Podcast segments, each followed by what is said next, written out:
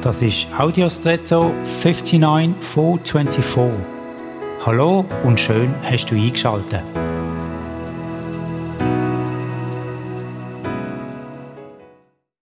Ich habe neulich einen Berufskollegen getroffen, der mir erzählt hat, er arbeite im Schwarzwald. Für mich war sofort klar, wo das ist, jedenfalls ungefähr.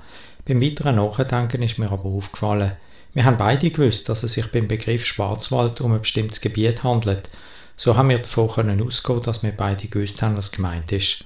Wörtlich jedoch war es für jemanden, der mit dem Begriff nicht vertraut ist, anzunehmen, dass der Kollege Förster sei.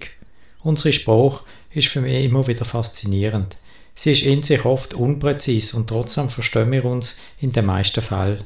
Wie großartig doch das System von Spruch und Interpretation funktioniert. Wir können mit Spruch auch mehr als nur sichtbare Ausdrücke, Gefühle, Stimmungen beschreiben und so weiter. Grund mal genug innezuhalten, darüber zu staunen und dankbar zu sein um mit Staunen in den nächsten Dialog hineinzugehen. Vielleicht gerade heute.